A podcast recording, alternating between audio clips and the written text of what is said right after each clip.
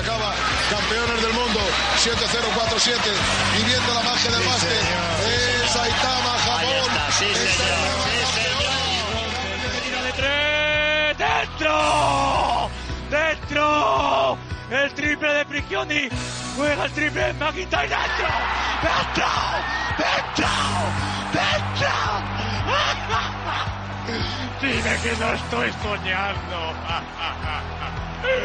Dime que no estoy soñando. Si nos pueden escuchar porque nosotros ni escuchamos ya. Este es Triple. Thompson de tres. ¡Dentro! 58-57. Atención, hay que defender este ataque del Olympiaco. Para Calmarón, Calmarón, Jordan. Ha sido Jordan. La robó Jordan. Le ha robado Jordan, le ha robado Jordan, le ha robado Jordan, le ha robado Jordan. Jordan,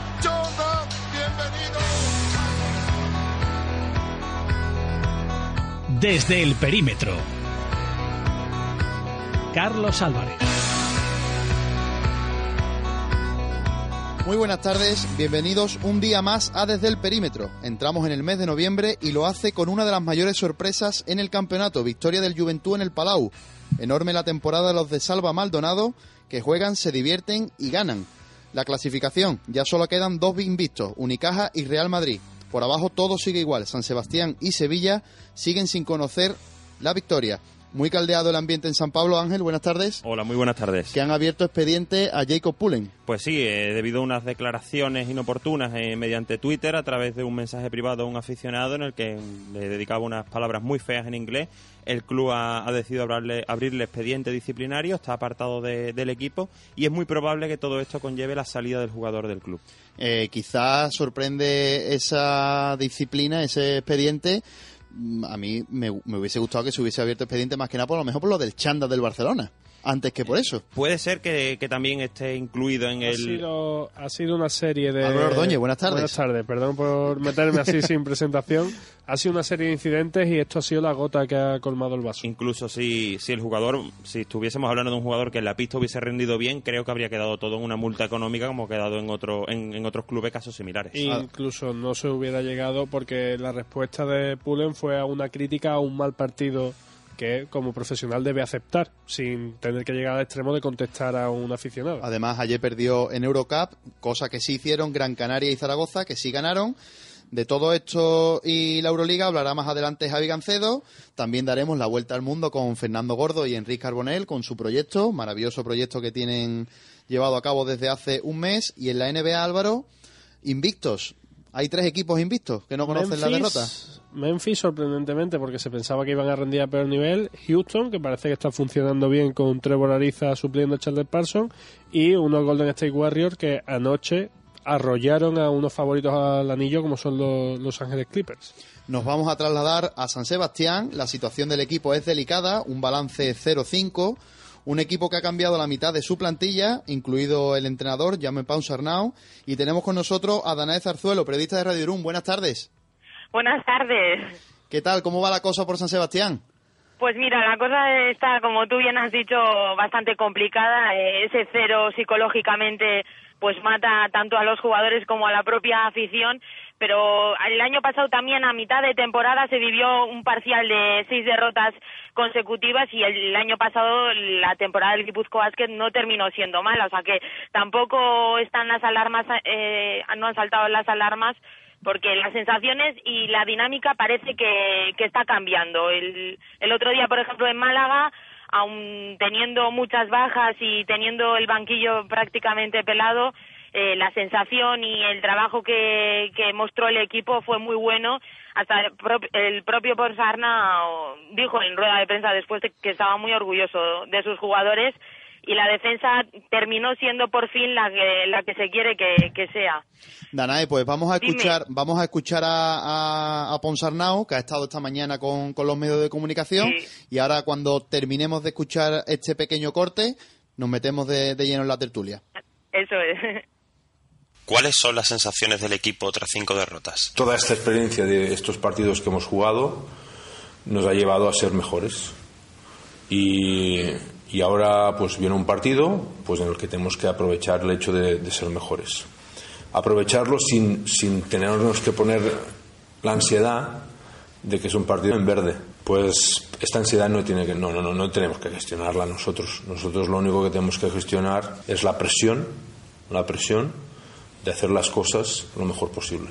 ¿Qué se le dice a los jugadores para que no tengan ansiedad? No hablándoles de, de la ansiedad, no hablándoles de tener que ganar y hablándoles, y hablándoles de cosas que, que es muy importante a las que tienen que estar atentos. Muy, muy, muy importante. Que, o sea, su focus, su mentalidad, su, en todas las cosas que tienen que estar centrados es en estas cosas.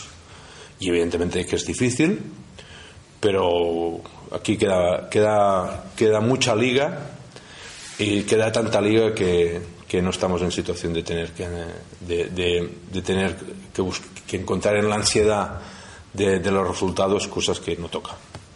Eh, La, la ansiedad tiene que estar en, en jugar, jugar 40 minutos bien o más, que es lo que no hemos conseguido hacer. ¿Cómo ves al rival del sábado, el Morabanc Andorra? Andorra es un equipo mm, atípico, atípico de la liga, ¿no? Es un equipo que ha subido de la LEP y juega un poquito con esas características y esa naturaleza que, se juega en la LEP. Y, y eso lo digo no con menosprecio y todo lo contrario, ¿no? Sino como, como admiración, ¿no? Porque es, eh, es reconfortante ver un equipo que- que quiere plantear los partidos en cuanto a ir encontrando las sensaciones, las sensaciones. Aquí en ACB se juega a buscar esto, esto, esto y esto, ¿no?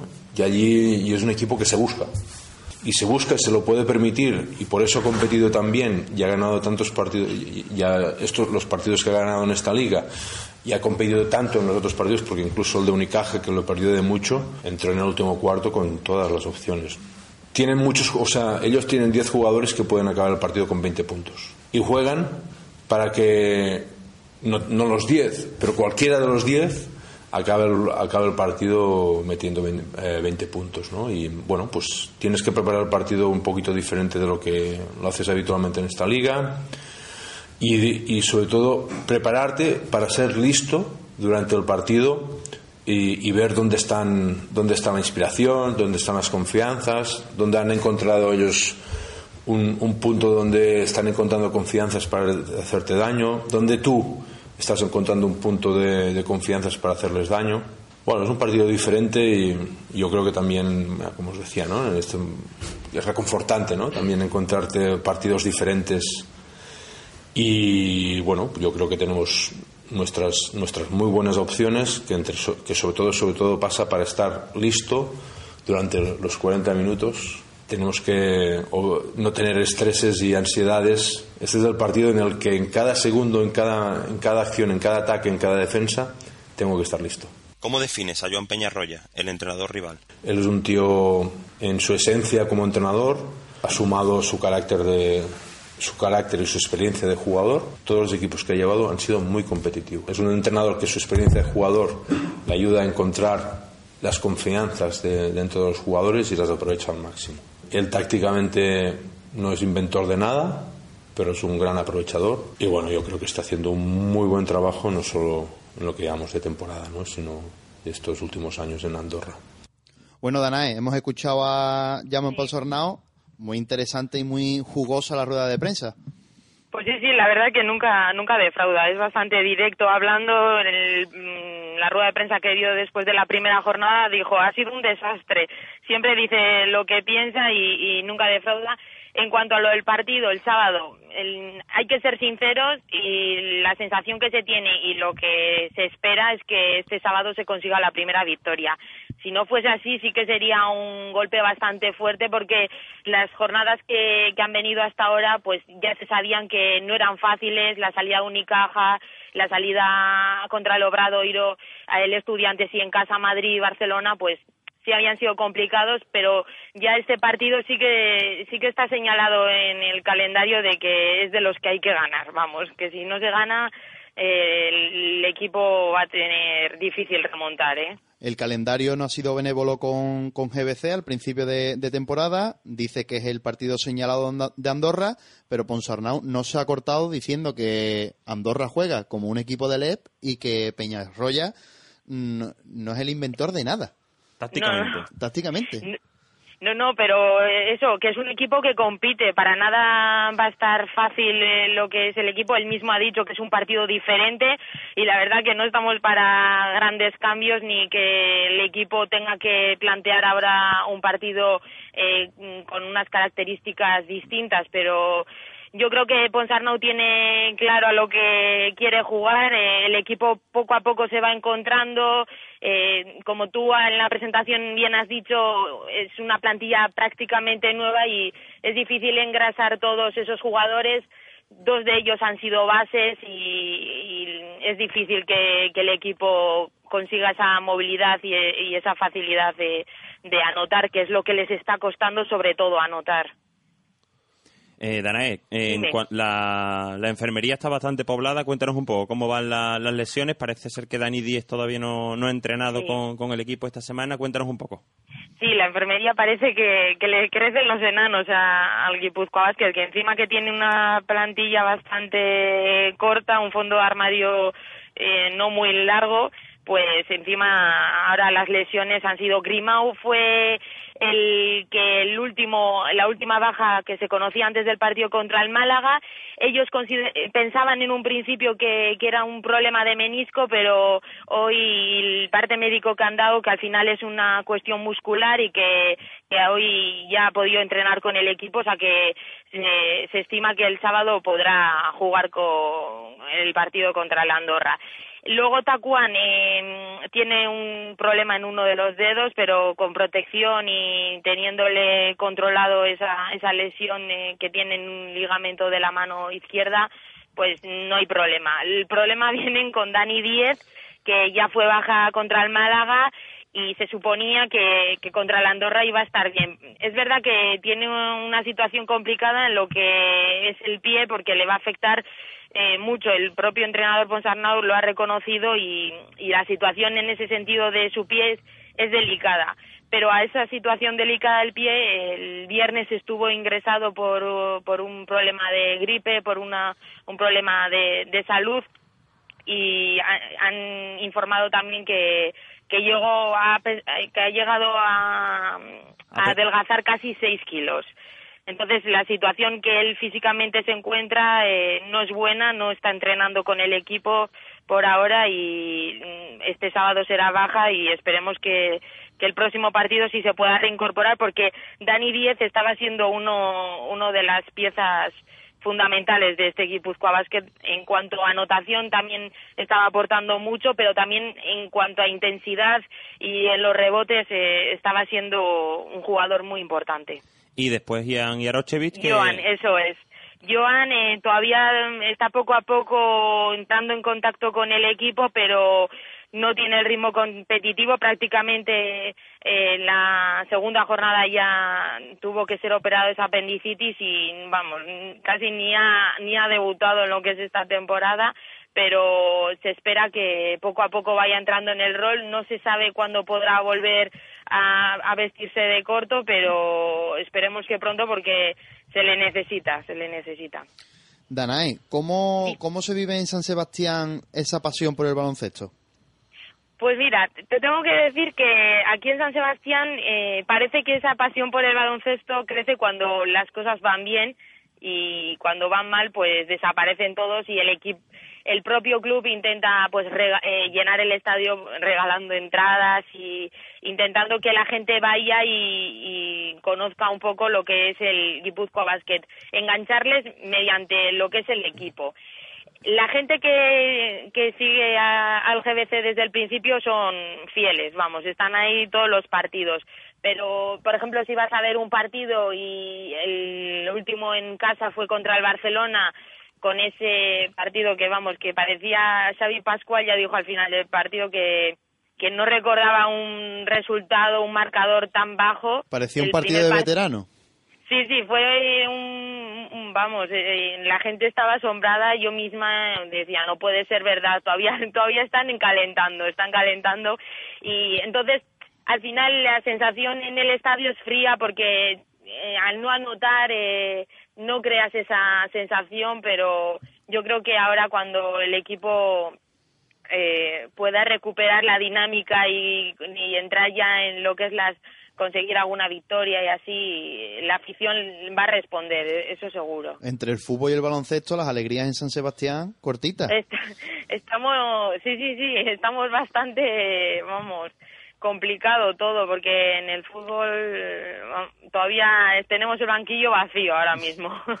Danae, y en cuanto al cambio de, de entrenador y los objetivos para esta temporada antes de este 0-5, ¿cómo- ¿cuáles eran las expectativas de- del club? Sí, a ver, las expectativas del club eran hacer una temporada, salvar los muebles, yo creo, porque con las salidas que habían tenido tan importantes como la de Salgado, la de Neto, eh, la de Jason Robinson, el equipo habían conseguido retener a David y en base a David Doblas eh, armar lo que es un equipo que pudiera competir. El presupuesto era mínimo y, y no podían optar a grandes cosas y entonces lo que se intentaba era competir y no pasarlo mal. Parece que lo estamos pasando mal eh, con este con este inicio de calendario y con las bajas que se está teniendo, pero eh, Jaume Ponsarnau ha cogido lo que es el equipo y también hay que darle tiempo a que a que pueda hacerse el, su propia su propio pizarra y que los jugadores vayan entrando porque la verdad es que Sito Alonso, el club ya estaba acostumbrado a lo que eran las maneras de trabajar de Sito Alonso, a la manera de competir que tiene el técnico madrileño y se ha notado, se ha notado, pero ah, parece que hay que volverla a construir la casa desde abajo y, y en eso estamos, en, en ladrillo a ladrillo, poco a poco ir construyendo otra vez lo que es el Guipuzcoa Basket. Danae, pues muchísimas gracias por entrar en Desde el Perímetro y suerte para el sábado ante Andorra. Muchísimas gracias. Gracias a ti. Vale, un saludo a Ur. Agur. Eh, Álvaro Ángel, resumen de, de, de la jornada. Eh, en lo alto de la pirámide, la victoria de Juventud en el Palau. Increíble, ¿eh? Una hazaña. Nueve años llegaba sin ganar a- al Barcelona. Desde la primera etapa de Damon Malley, lo comentábamos aquí la, la semana pasada. Y increíble, un juego de tú a tú, sin ningún tipo de miedo al Barcelona y con un final... Ya lo hicieron bien en Madrid.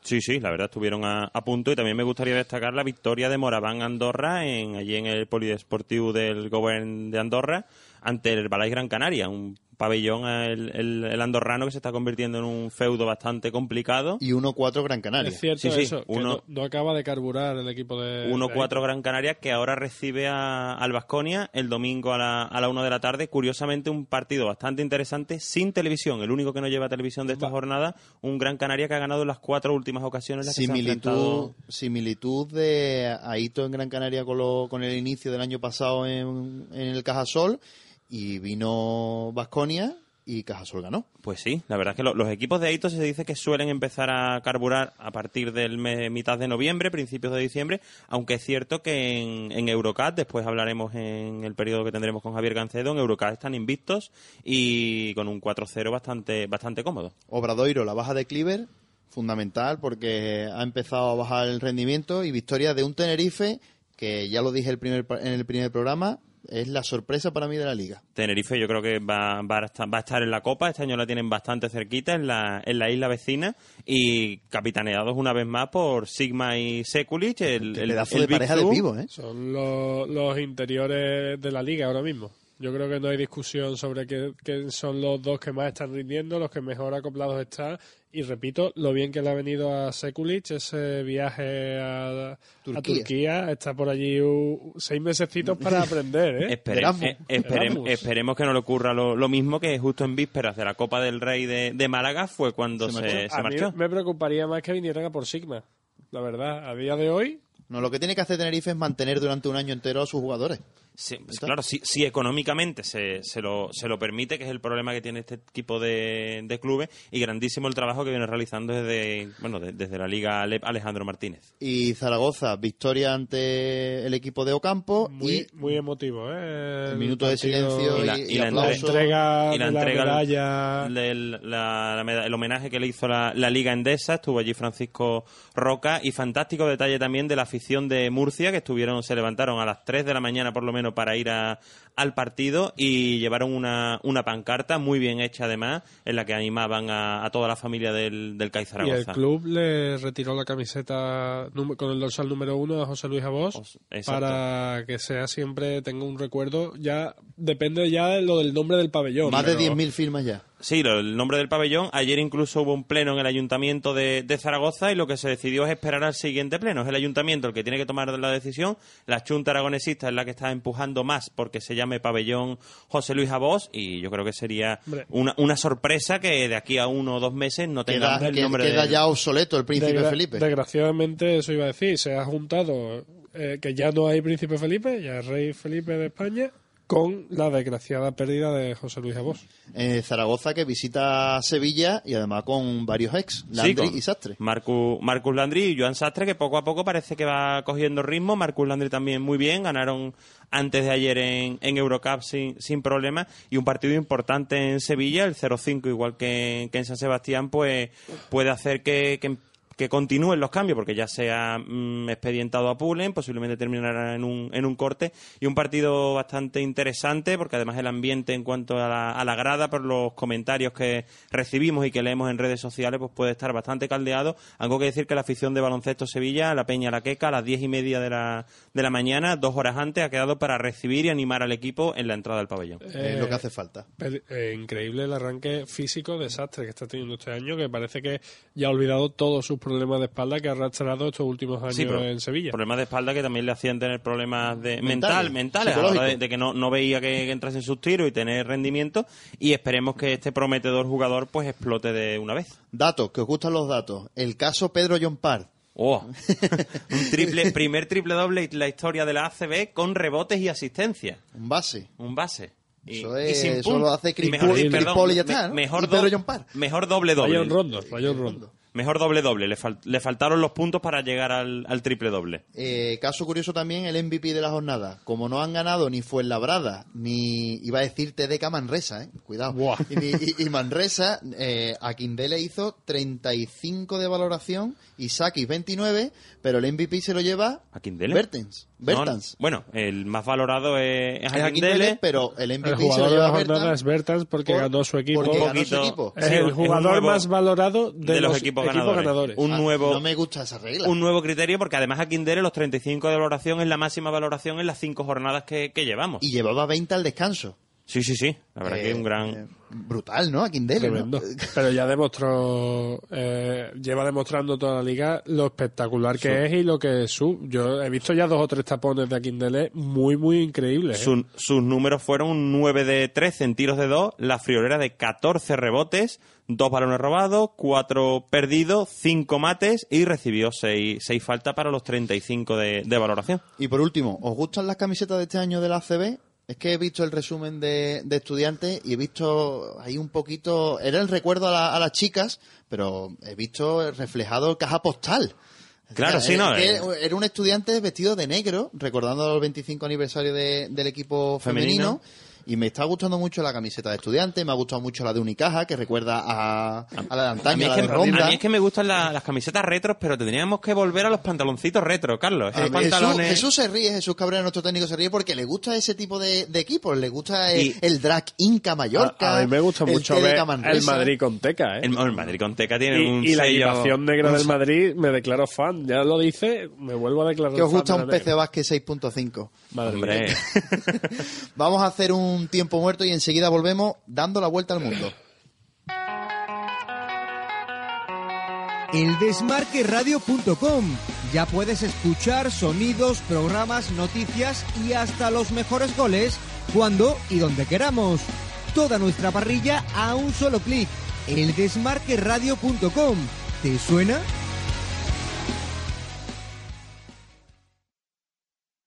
Podemos jugar es... Es primera, segunda, las selecciones españolas, el fútbol sala.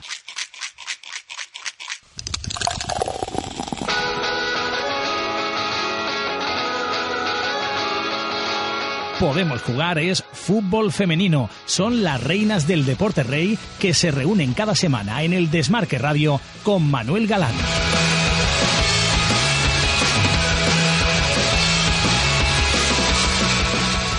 Podemos jugar y queremos que nos acompañes. Cada uno de ustedes que se caga de frío, boludo. Martes, jueves, sábado. Este es nuestro. Lo que hicimos durante el último mes, los últimos tres meses, los últimos ocho años o diez años. 15 jugadores, un solo corazón. No hay razón para jugar al rugby, porque el rugby se juega con el corazón. Un deporte con el que vibramos todos.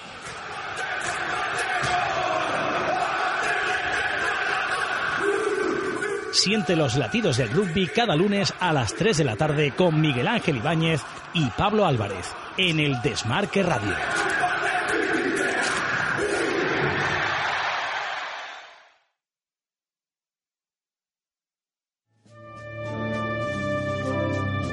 En el Desmarque Radio tenemos pasión por el deporte y por Sevilla, pasión por nuestras tradiciones y sobre todo, pasión por la Semana Santa. No te pierdas todos los martes de 3 a 4 de la tarde de Cofrades, con toda la información y actualidad de nuestras hermandades y cofradías. De la mano de José Manuel Peña y un amplio equipo de colaboradores, las mejores entrevistas e invitados. Siente la pasión por la Semana Santa en el Desmarque Radio, de Cofrades, para cofrades como tú.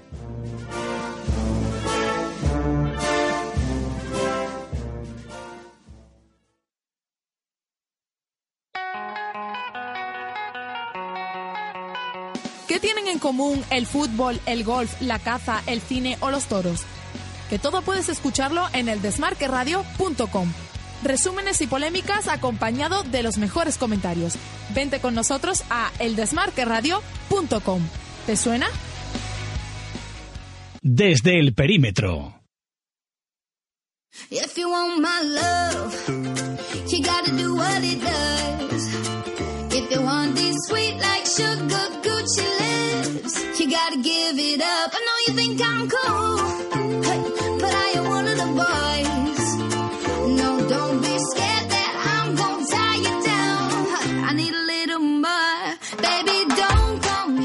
Son las 3 y 33, estamos en directo en el Desmarque Radio, vamos a cruzar el charco y no lo hacemos para hablar de NBA.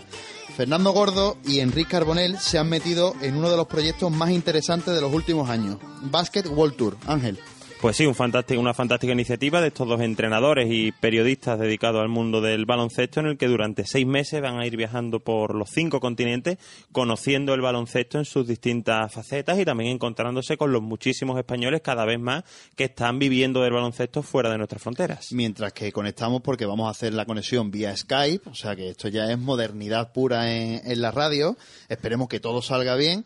Eh, hay muchos españoles, muchos españoles interesantes en el mundo y no sabemos lo que nos va a contar Enrique Carbonell. Buenas tardes o buenos días. Buenos días para nosotros, bueno, buenos medios días. ¿Dónde estáis ahora mismo?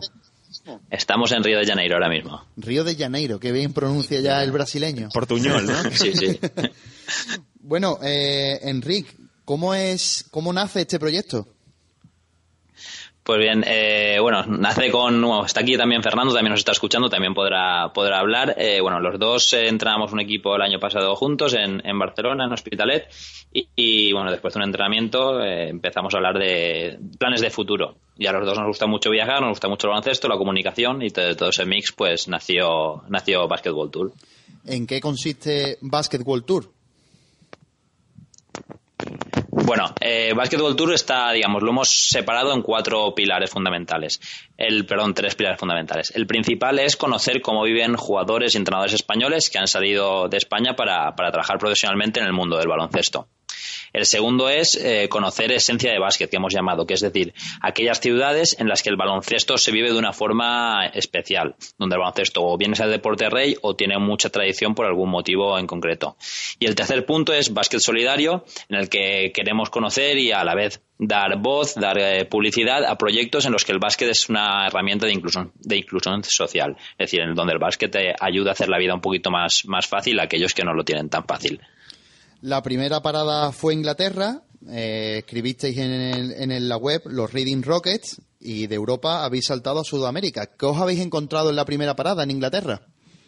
Efectivamente, la primera parada fue, muy breve, nos hubiese gustado la verdad estar un poquito más de tiempo, pues estuvimos en Reading, que es una ciudad entre Londres y Oxford, donde está Manuel Peña, que es un entrenador español que ha conseguido crear en un, en un país donde el baloncesto no es, no es precisamente un deporte muy conocido o muy practicado, donde pues, está creando una estructura muy interesante en las que eh, los chavales pueden combinar un programa educativo muy serio con, con, sus horas de baloncesto y además también en el primer equipo que juega en lo que sería la segunda división inglesa tiene a cuatro, creo recordar, a cuatro españoles jugando pasamos de Inglaterra a Sudamérica y como decís muy bien en, la web, vais a hacer de sur a norte.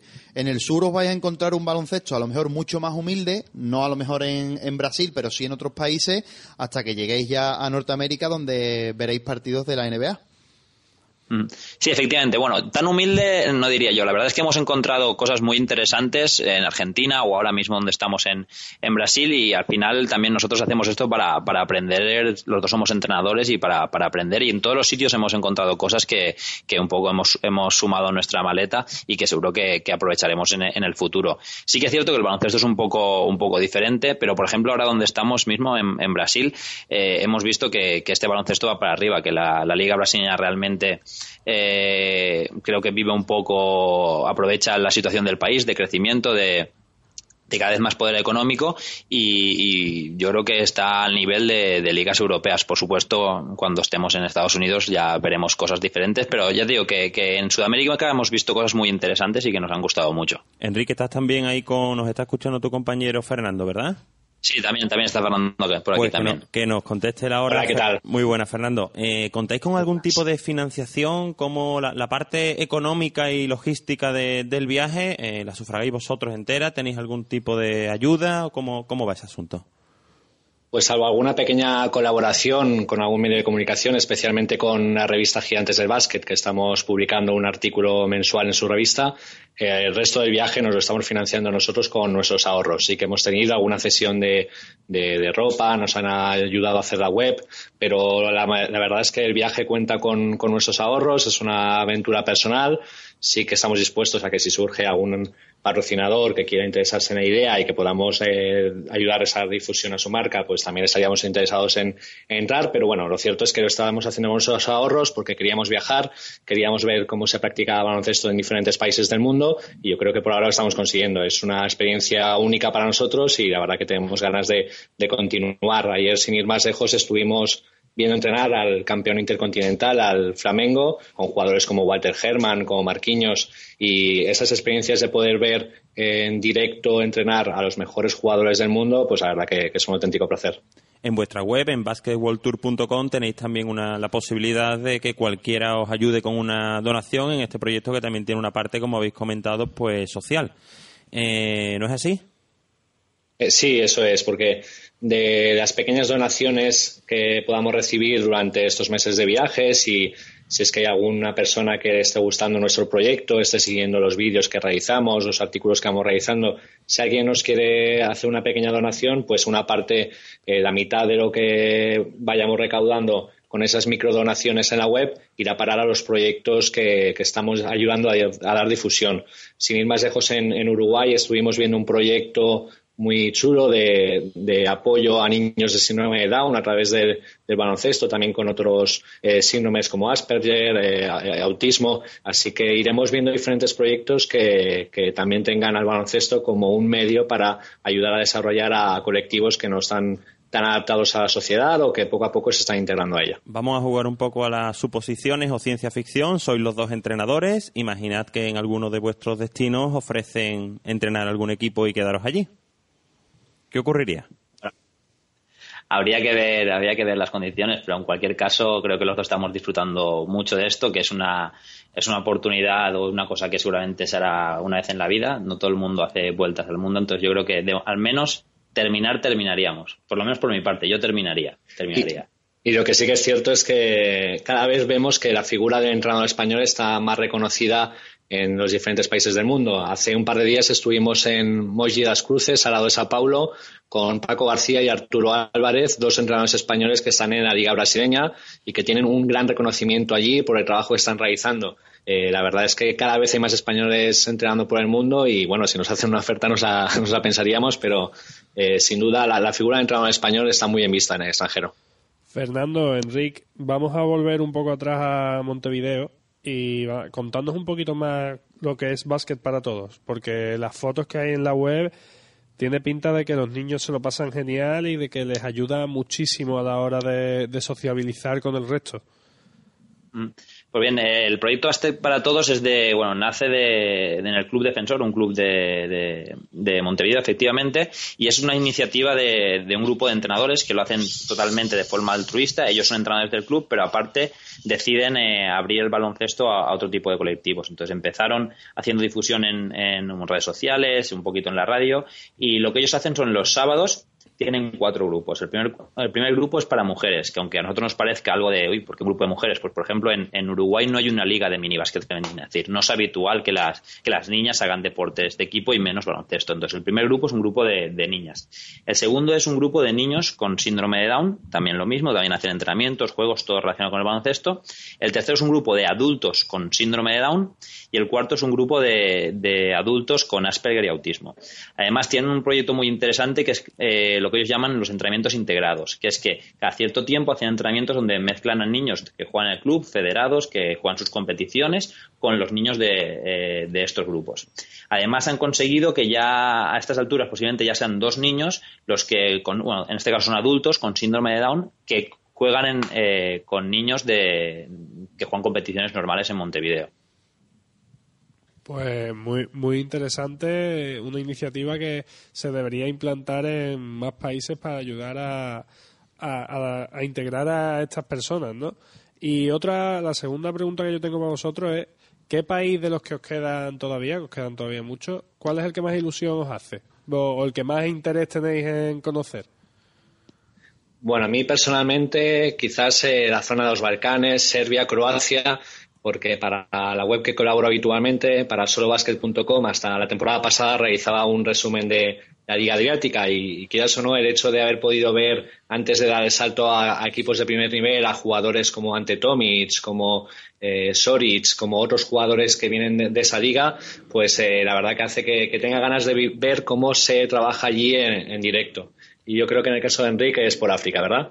Sí, a mí no únicamente por el tema baloncestístico, sino también por, el tema cultural me atrae bastante, bastante Senegal y bueno, y en concreto dentro de África, Senegal es un país donde el baloncesto tiene, tiene bastante auge y hemos, hemos visto muchos jugadores en, en España que han venido de, Senegal. Contarnos un poco a grandes rasgos el cronograma en cuanto a tiempos y, lugares de lo que os queda de aventura.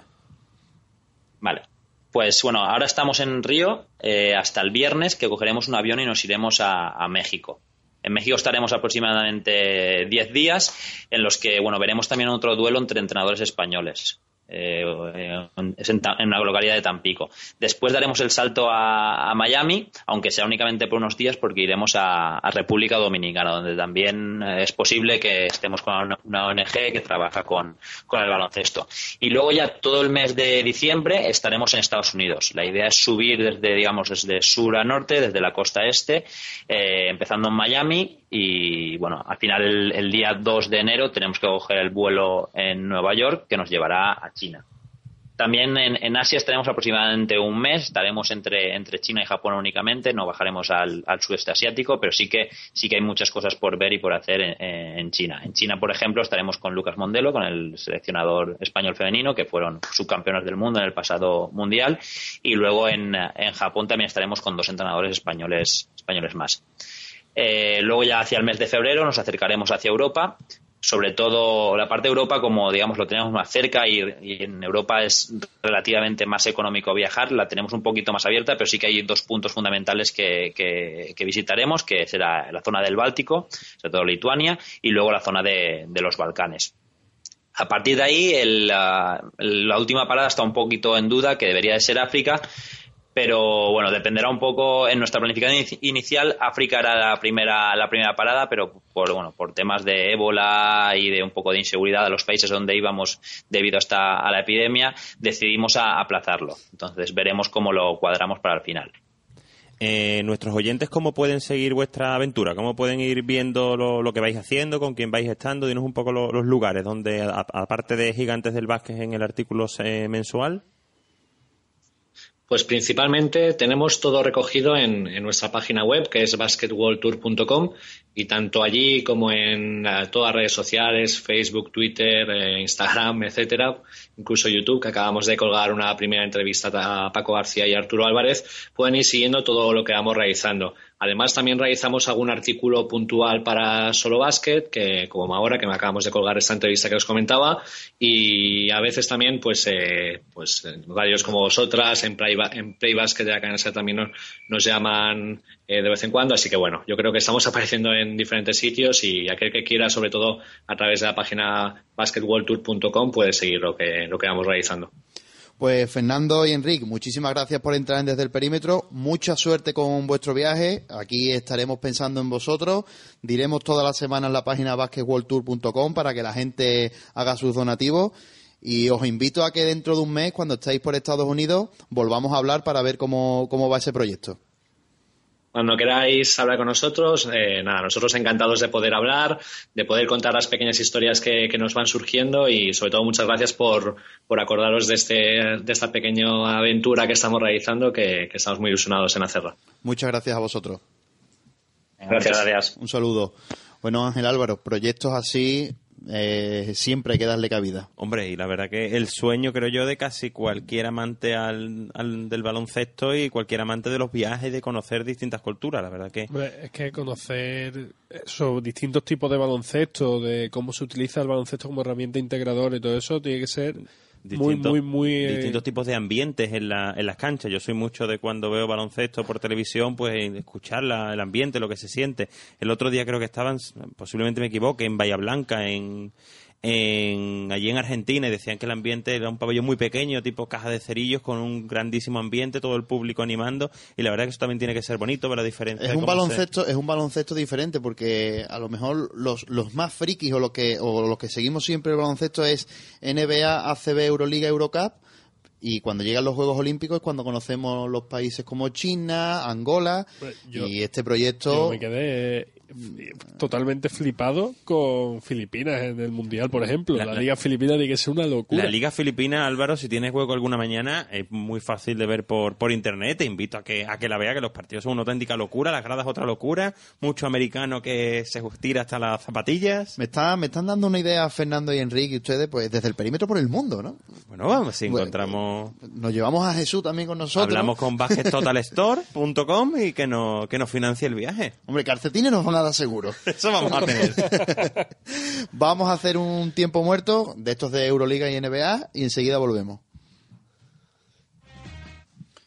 Basket Total Store, tu tienda especialista y solo de baloncesto, showroom en calle San Jorge número 13, frente al mercado de Triana, Sevilla. Los mejores precios y una amplia gama de artículos de tus marcas favoritas, Jordan, Nike, Adidas, Spalding, zapatillas, equipaciones sublimadas, pizarras tácticas personalizadas, NBA, protecciones, equipamiento y accesorios, material para entrenamiento, todo lo que necesitas para el deporte que amamos. Estamos al servicio del baloncesto también en nuestra tienda online www.baskettotalstore.com. Hola, somos los hermanos Hernán Gómez. Soy Billy. Yo soy Juancho. Y escuchamos desde el perímetro. Y escuchamos desde el perímetro. Desde el perímetro.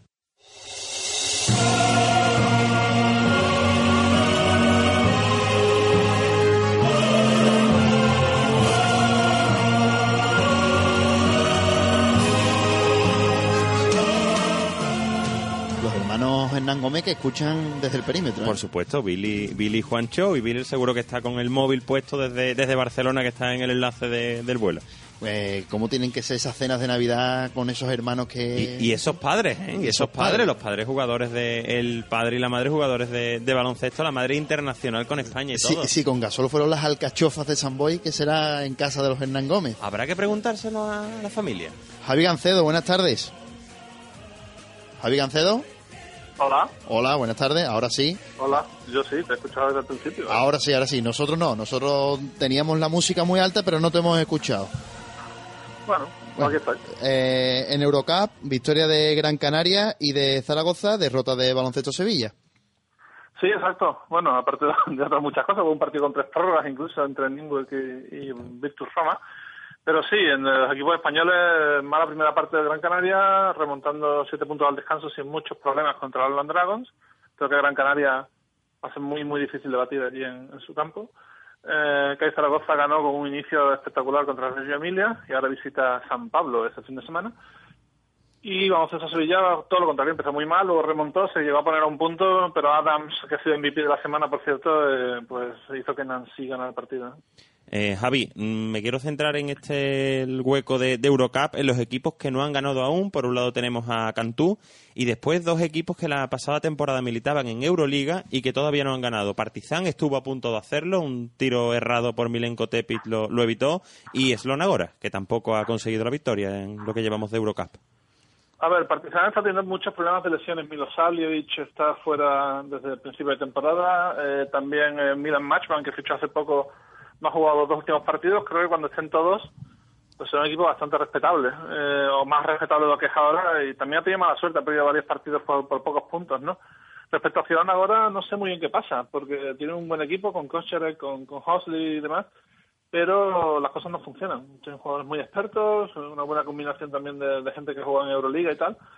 Y bueno, quizás que están en el grupo F, que es uno de los más duros de, de la competición, si no el más duro, ¿no? Y bueno, y respecto a Cantú, yo creo que han bajado un poquito el nivel respecto a los dos últimos años y lo están demostrando un poquito sobre la pizza, ¿no? Y como curiosidad, hemos hablado de dos equipos que el año pasado estaban en Euroliga. Ha empezado también la Euro Challenge, no, no competición que organiza FIBA, no lo organiza Euroliga. Y el Nanterre, recordemos, el año pasado en Euroliga, incluso ganando en el Palau, está jugando este año la tercera competición continental, algo bastante curioso. Ningún español ¿eh? No. está en esa competición. Mm, Suele pasar, me refiero. Hay muchos equipos que pasan de, o sea, que tienen licencia B, juegan solamente un año Euroliga y después tienen una mala temporada precisamente por haber jugado Euroliga y centrarse en Euroliga, tienen una mala competición, una mala temporada en, en su país y luego terminan pues jugando en Euro Challenge, ¿no? Eh, puede pasar, ¿no? O sea, no sé qué puede decir. Eh, hay buenos equipos en Euro Challenge de todas formas. Eh, hasta la Astana, creo que puede haber, una competición. Hemos, hemos perdido a, a, Javi Gancedo, que yo no sé si él nos escuchará. De, nosotros, desde luego, no yo lo sí, escuchamos. Se, se, ha ido bajándola. Ahora, ahora te escuchamos bien, Javi. Ah, no entiendo. No, decía que el Euro Challenge, eh, lo que decía, que mm, hay equipos que a veces cuando juegan en Euroliga, jugar una competición tan fuerte hace que no puedan jugar bien en sus ligas nacionales. Muchas veces hay que jugar viernes y luego domingo, y el partido del domingo es difícil. Le pasó un poco a Valencia el año pasado al revés. Eh, jugaba muy bien en ACB, pero luego cuando jugaba domingo martes, el martes eh, le costaba, porque eran dos partidos seguidos y el segundo era el, de Eurocup, ¿no? Eh, bueno, le ha pasado a Manter, pero bueno, ah, le puede pasar a cualquiera que tenga licencia B y no programe bien su, su, su temporada, ¿no? Y bueno, eh, de todas formas el Euro Challenge tiene buenos equipos este año, ¿no? O sea que será una, una competición bastante buena, Krasnekirilia, Enisei, Astana, creo que Astana con Nick Merli, que por cierto todavía no ha jugado, pero, pero tendrá que hacerlo pronto, ¿no? Nos vamos ahora a la Euroliga. Ayer jugó el Real Madrid, venció a lo grande, aplastando al rival 115-95 ante Sassari y cinco jugadores en doble figura. Sí, muy fácil para, para Madrid. Partido a toda ya se preveía un poquito, ¿no? Porque son dos equipos que juegan al ataque descaradamente, sobre todo el Sassari, que es una cosa prácticamente loca, defensa presionante, concediendo canastas todo el tiempo, tirando triples como, como descosidos, ¿no? Y, y bueno, es muy divertido de ver, pero ya lo dijo Saquetti, que esto está muy bien, esto de correr y de meter puntos está guay, pero que lo que se trata es de ganar un poquito y, y si no mejoran un poquito en defensa no, no van a ganar. El Madrid muy bien, han metido más de 110 puntos dos semanas consecutivas. Creo que no hay ningún precedente en Euroliga, eh, al menos en, desde que empezamos en el 2000, de un equipo metiendo más de 110 puntos en semanas seguidas. Y a pesar de la baja de Rudy Fernández, pues lo que tú dices, el equipo repartió muy bien sus puntos y todo el mundo rindió a un nivel óptimo, ¿no? Y la jornada de Euroliga continúa hoy por la tarde y mañana también. Y tenemos un duelo español que, como te gusta a ti decir, parece que será un partido bisagra entre Valencia Basket y Laboral Cucha. Los de Perasovic con un 0-4 no es que estén contra las cuerdas, pero casi. Sí, hay varios partidos bisagras esta semana. Había hablado con Nico Fisis por la mañana y, y, le decía que el partido de Kaunas esta semana eh, es eso. Es, si, si lo ganáis, eh, pues estáis tranquilos y casi entraréis en el top 16 por inercia, ¿no? Ganando lo que toca en casa y poco más, ¿no? Y si no, pues meteréis en más problemas, ¿no? Y yo creo que lo de Valencia es igual. Si Valencia se mete 0-4, eh, se mete en un agujero que es difícil salir de él, ¿no? Necesitaría ganar mínimo dos veces fuera de casa y ser potente en la fronteta, ¿no? Desde luego Valencia siempre favorito en, su casa, y pero bueno, ya veremos. Laboral Cucha también huele un poquito la sangre y sabe que si gana le mete tres victorias de ventaja y 1-0 en el parcial a, Valencia y eso es muy, muy importante. Y un partido similar nos encontramos en Berlín, donde el Alba recibe al Limoges, el Alba que todavía no, no ha ganado y en el caso de que gane, gane Limoges, el grupo quedará, digamos, totalmente segmentado en los cuatro primeros, Chesca, Unicaja, que, se enfrentan por la primera plaza, Maccabi y, y Limoges y quedarían Cedevita y Alba de Berlín. Si Cedevita no gana, pues con 0-4. Puede, puede que sea un partido interesante para el devenir de, de la competición. ¿Cuántos paga el Alba Berlín? Porque siempre hablamos del Alba Berlín. Sí, sí, sí.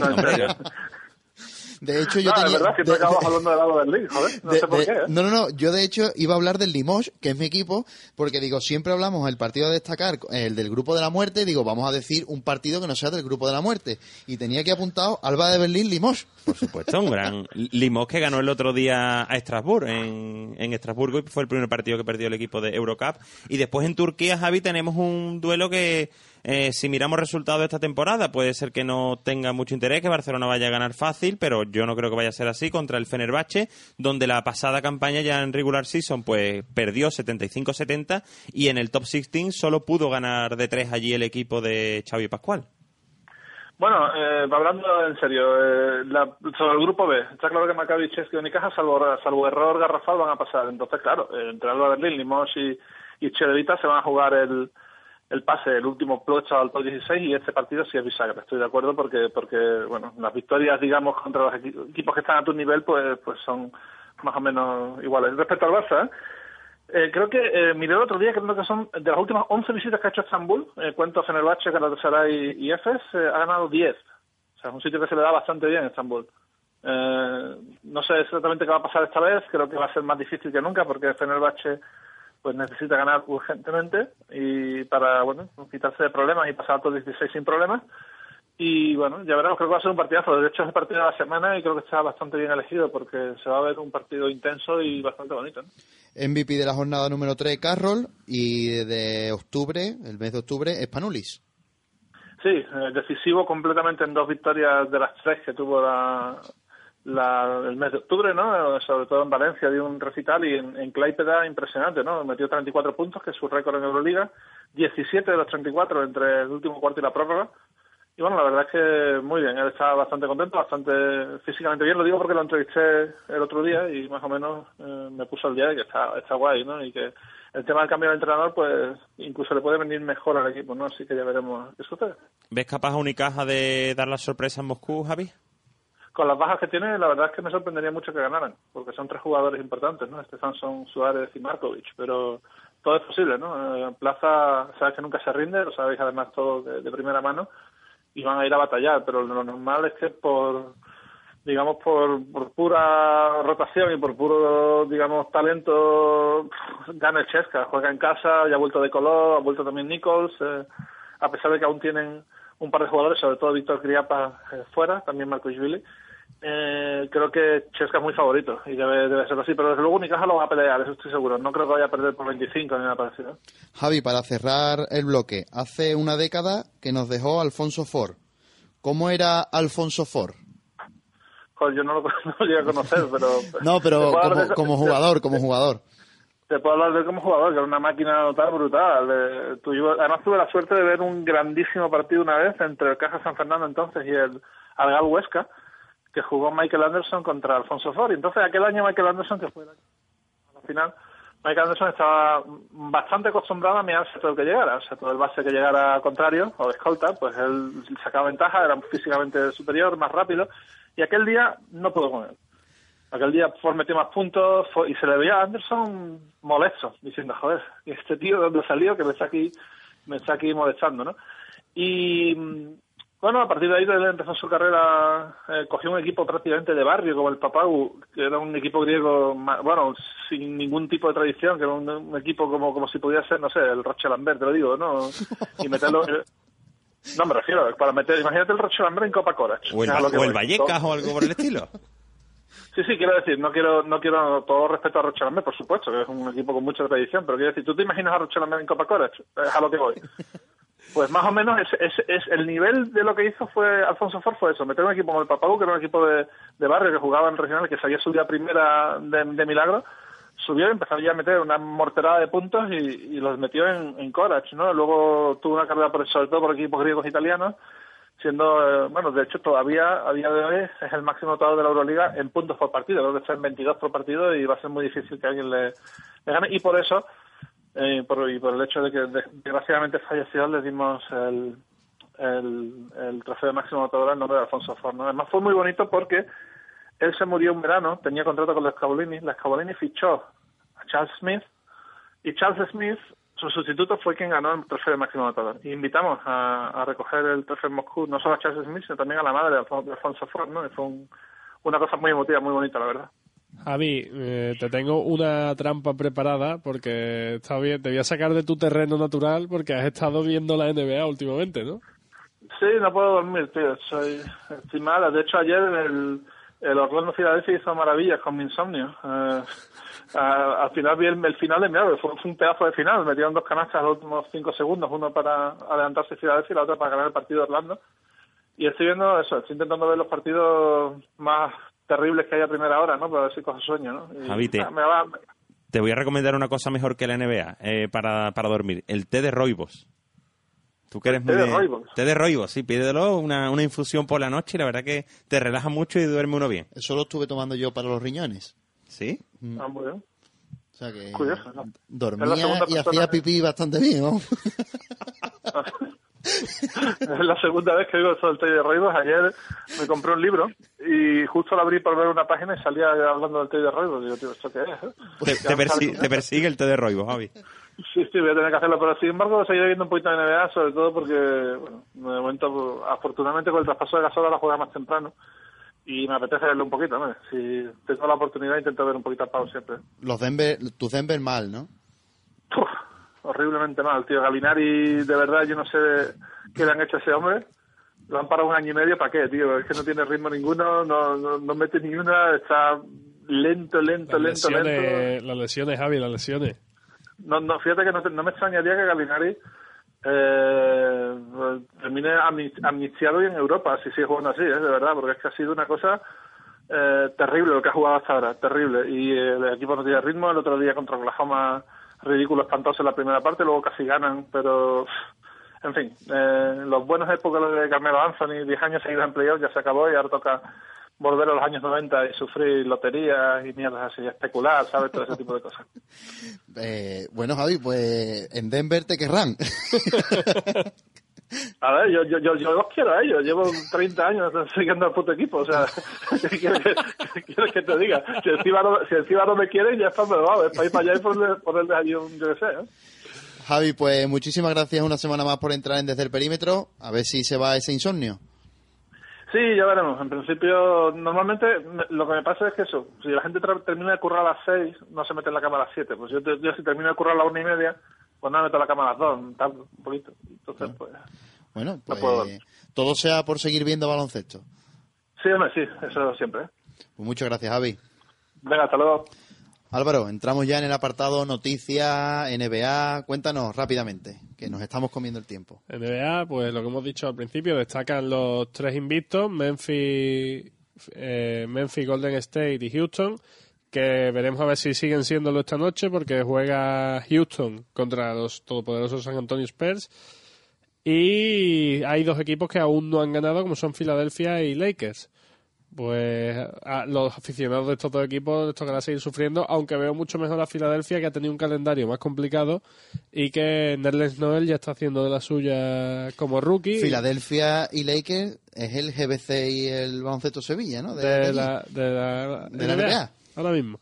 Y también han salido la lista de los jugadores los mejor pagados de este año y los que más dinero generan en total. Que es diferente. Y el mejor pagado del año es Kobe Bryant. Kobe Bryant es el mejor eh, jugador de baloncesto mejor pagado. Luego, Pero el no más- es el que más genera. el segundo, que es el más ladrón, es Amar Stoudemire, con 23 millones 400 mil dólares por temporada para lo que hace. Y seguido de Joe Johnson y Carmelo Anthony. O sea que de los cinco primeros sueldos, Nueva York paga dos. Yo tengo aquí la lista que sacó el lunes Forbes de los jugadores NBA mejor pagados. Entran conceptos de publicidad y, y el sueldo de, que cobran en el equipo. LeBron James es el tercer deportista que más cobra. Son 72 millones de euros al año. Solamente lo superan Mayweather, el boxeador, y Cristiano Ronaldo. Kobe Bryant es el quinto. Está en medio Messi. ¿Y Tiger Woods dónde quedó? Tiger Woods está el octavo, entre Federer y Nadal. Ya va bajado una, Va- una va bajando. ¿eh? De esa lista de 100 deportistas mejores pagados, un 20% son jugadores de NBA. Y va- dentro de dos años va a cambiar, van a ser aún más porque va a subir el contrato televisivo y se le va a permitir cobrar más a los jugadores porque el límite salarial va a estar más alto. Entonces se va casi a triplicar el límite. En esa lista están eh, Durán, Carmelo, Wade, Studamayer, Howard, Chris Paul, Pau Gasol, que está el 57, y me sorprende que esté Rudy Gay. El Rudy Sí, tiene pero si uno de hablabas, los- de, si hablabas de ladronzuelos como Studamayer, Es el- eh, Rudy puede Gay ser- es otro, ¿no? Puede ser un- el contrato más penoso que se ha hecho en la historia de la uno de no el más penoso uno de ellos seguro todavía sigue por ahí bueno ya no cobra ese contrato pero el contrato que le hicieron a Rashad Lewis en Orlando era también para él y Gilbert Arenas O, Cha- pegado- o Charlie Villanueva, ¿eh? se han pegado robando. Un día tenemos que hacer especial ladrones de guante blanco en la, en la NBA, porque hay jugadores que.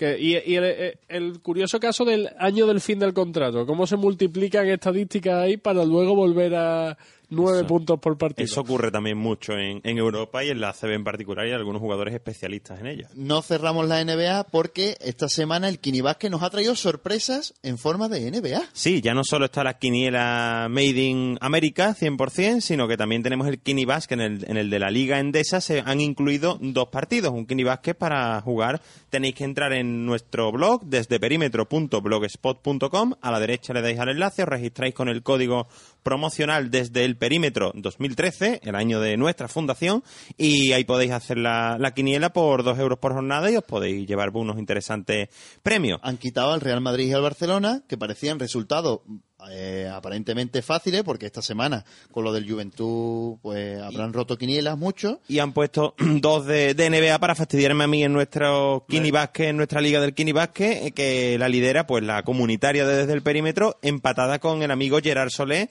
Llevan 30, 30 aciertos y está seguido de, de Chema de Luca.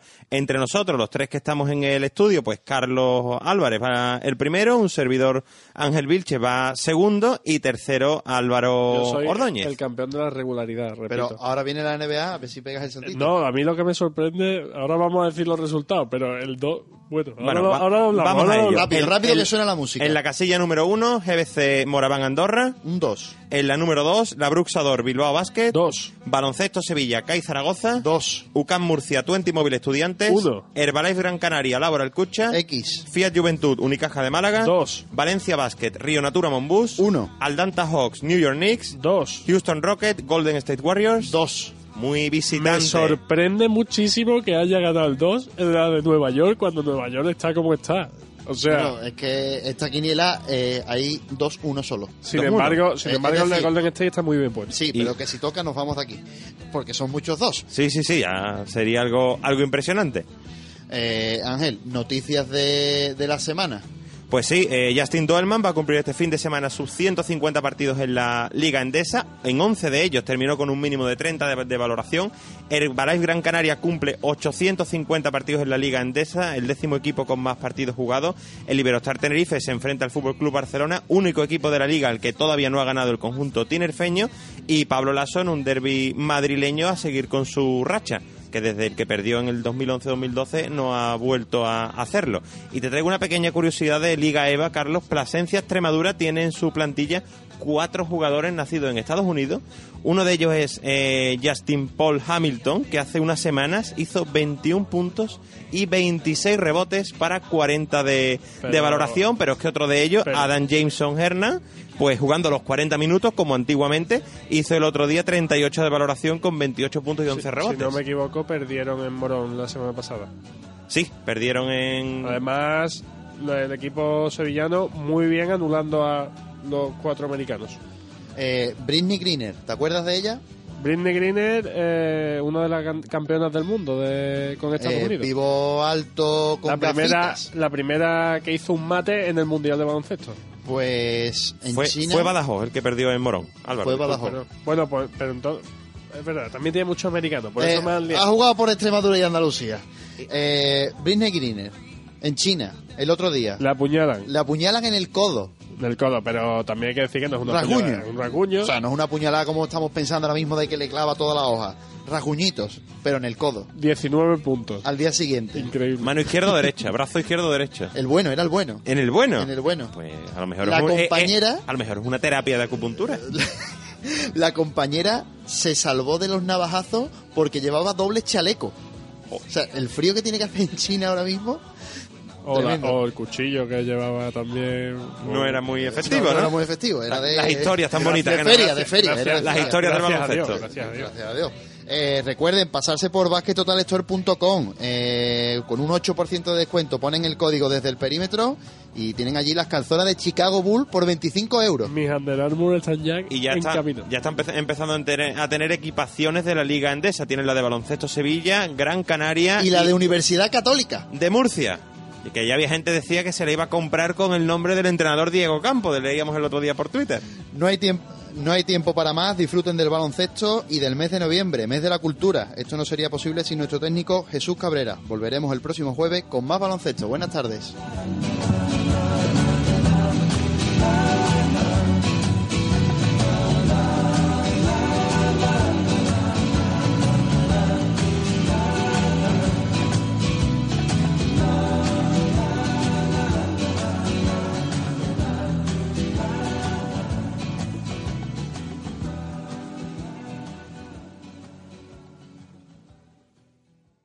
Desde el perímetro.